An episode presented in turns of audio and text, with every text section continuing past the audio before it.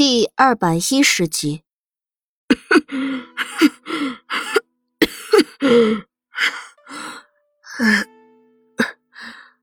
坠子呢？妇人想起这件重要的事儿，追问道：“在我手里。”妇人这才好受一些，连说了三个好字：“好，好，好，你一定要将坠子放好了。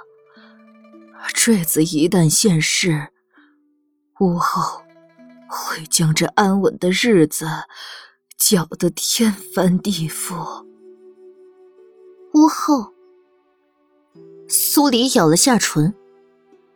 你见过他，可还记得他的相貌？妇人摇头。他未曾露面，却用假消息引我前去，毁了我的心脉，想逼问我。圣女的下落，我就知道，他是要找坠子。苏黎的心一紧，那你告诉我，坠子到底藏了什么秘密？父神叹了一声，久久才道：“唉，九难山原是巫族的发源地。”那里有着巫族所依赖的本源之物，而坠子便是得到本源之物的钥匙。这么说，巫后那一脉的人现在还没有大肆活动，是因为在暗中寻找我母亲？妇人点点头，音调突然扬高，一字一句叮嘱道：“你母亲说过。”本源之物我们用不着，所以坠子与身份都要藏好，否则招惹来的将会是看不到头的杀局。那为什么不毁了坠子？苏黎疑惑不解。如若毁了，能打开本源之门的，便只有圣女全身的血。后面的话，妇人没有说，苏黎却惊得浑身一凉。还好，他没有盲目的去九难山。如果去了，亮出坠子后，屋后内脉的人肯定会知道是他。那些人找坠子不成，抓他不成，还有他肚子里的孩子，将来等待小家伙的，会是一个危机重重的未来。好险！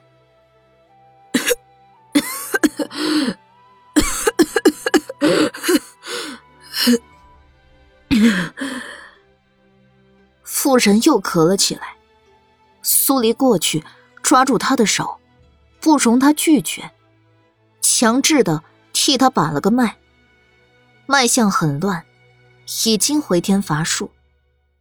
见苏黎脸上情绪低落。妇人一边咳，一边反过来笑出声。我我原本以为要让桑桑树精找你，倒没想到你来到了广永县。圣女，我能不能求你一件事儿？你说。苏黎见惯了太多的生死，可每一回都会让他心情无比沉重。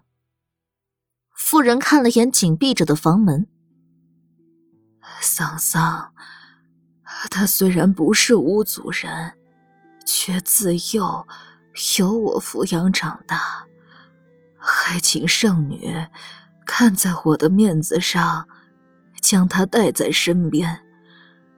如若他好，便留着；如若不好，便替他寻个地方打发了他。苏黎顺着他的指向，也看向了房门。跟着我，他这一生便会跌宕起伏。若不是因为我，他早就想四处走走了。是我恕着了他，还请圣女成全。父神郑重的哀求了一句。苏黎抿抿唇，好，我答应你。圣女，可还有什么想问我？父神喘了几声，大概是有些熬不住了，眼睛眯了又撑，死死撑着一口气。我经历过一个案子，得出的结果是，屋后。借用那个案子的死者为自己换了脸，有什么法子能够瞧出换脸后的破绽？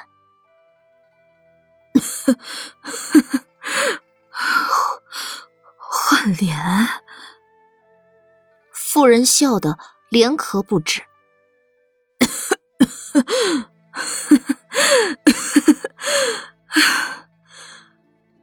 用这种。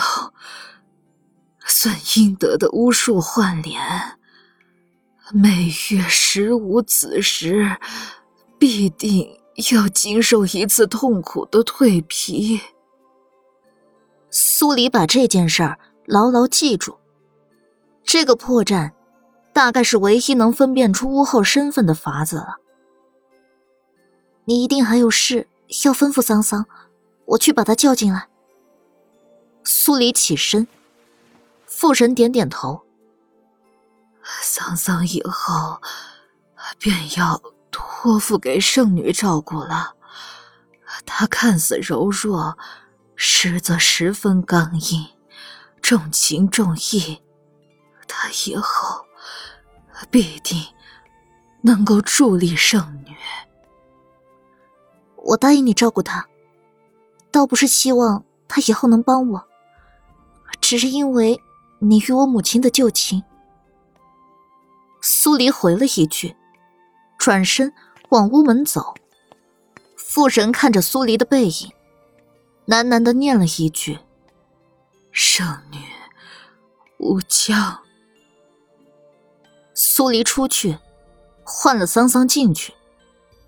他站在外面，看着拉下的夜幕。只过了一会儿。里面就传来桑桑哀痛的哭声。他深吸了口气，知道那是妇人去了。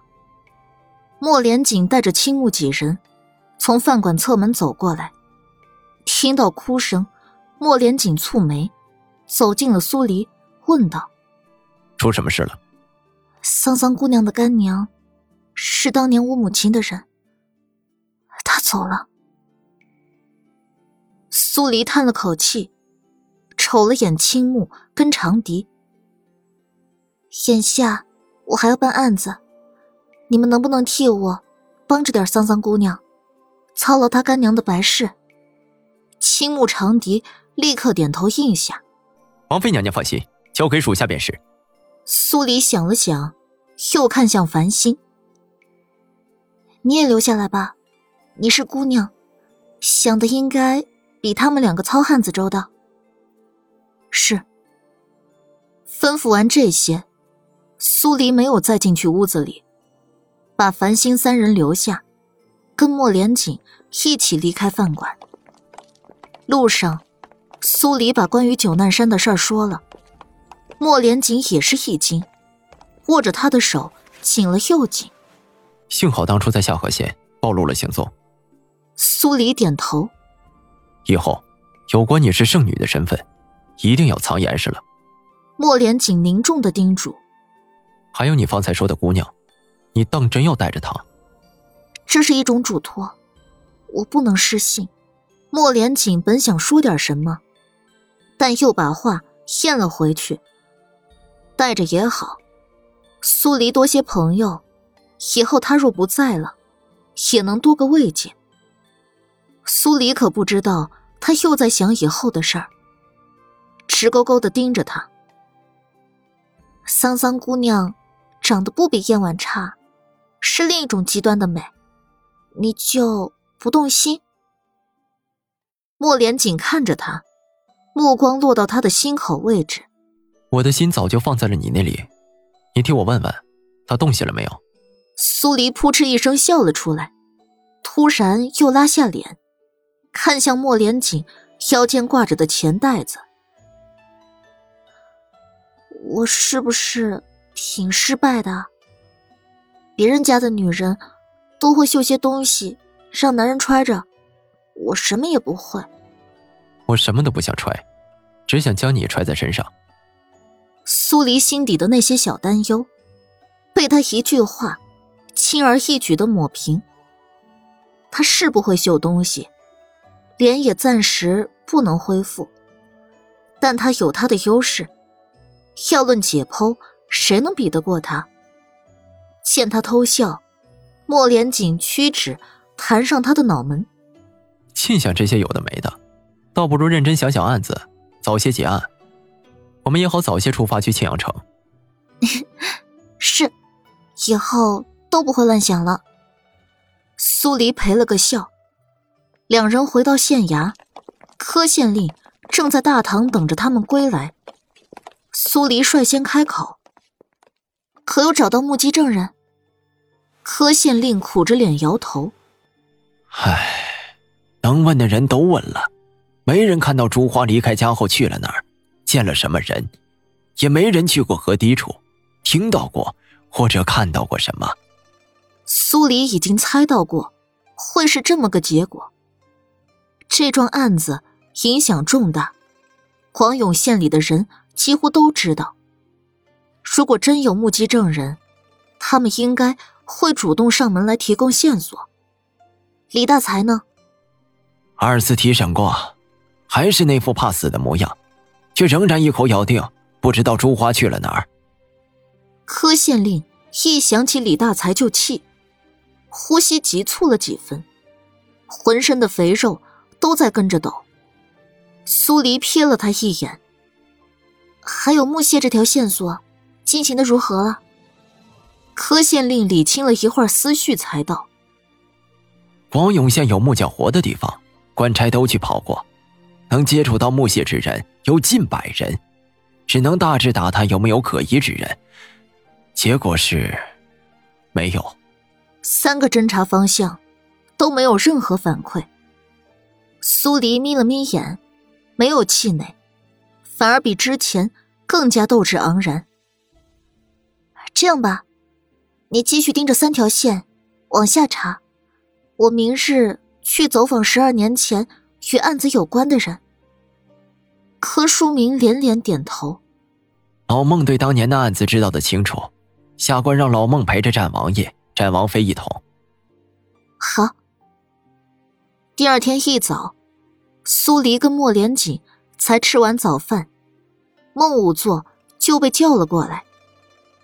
然而，还没等三人一起往外走，一个官差匆匆跑了进来禀道：“大人，外面有个百姓来了，说是要汇报一件事。”苏黎一听这话，估计是目击证人终于出现了，当下没急着去调查十二年前的受害者家属，而是跟着柯书明。一起去了公堂。来人是个走货郎，站在公堂中央，身边还放着一个货担，看样子应该是刚走完货回来。见到几个大人物，走货郎当即就要下跪。柯书明先苏黎一步，朝他连连摆手：“来得好，来得妙，无需多礼了，你快跟本官说说。”要汇报一件什么事？看着柯书明那副急迫的样子，苏黎不禁好笑，没再说话，跟莫连锦站在一起，静静看着。走货郎立刻道：“小的刚从他处走完货回来，才知道县里出了这么件大事儿。四日前的午时，小的担着货物离开时，在西小街上见到过李大才与一名女子争吵拉扯。你认识李大才？”柯书明问道：“小的们闲暇无事时，也会去赌房玩两把，自然认识那儿的老常客李大才啊。”走货郎不好意思的笑了笑。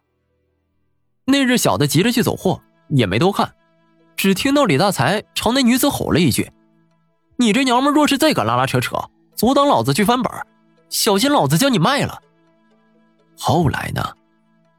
后来小的便走了，也不知道李大才与那女子如何了。柯书明一时间没想出来要问什么，苏黎这才开腔问道：“你说说，那女子穿了身什么衣裳？”走货郎极其认真的想了想，是一身鹅黄色的衣裙，右手的袖子处有个补丁，因为当时李大才正拉扯着她的袖子，所以小的看得清楚。苏黎抿了下唇。是朱花的穿着，李大才说谎了。那个李大才，柯书明气呼呼的把袖子往上一挽。下官这边去提审他，他若再敢不老实，那些刑罚就不是吓唬吓唬他的了。苏黎从袖子里取了一锭银子给走货郎。你提供的这个线索很有用，这是你应得的。如若需要你上堂作证。还望你积极配合。是，小的就住在小西街，若没其他吩咐，小的就先回去了。走货郎说了一声，高高兴兴收了银子，担上他的货物，离开公堂。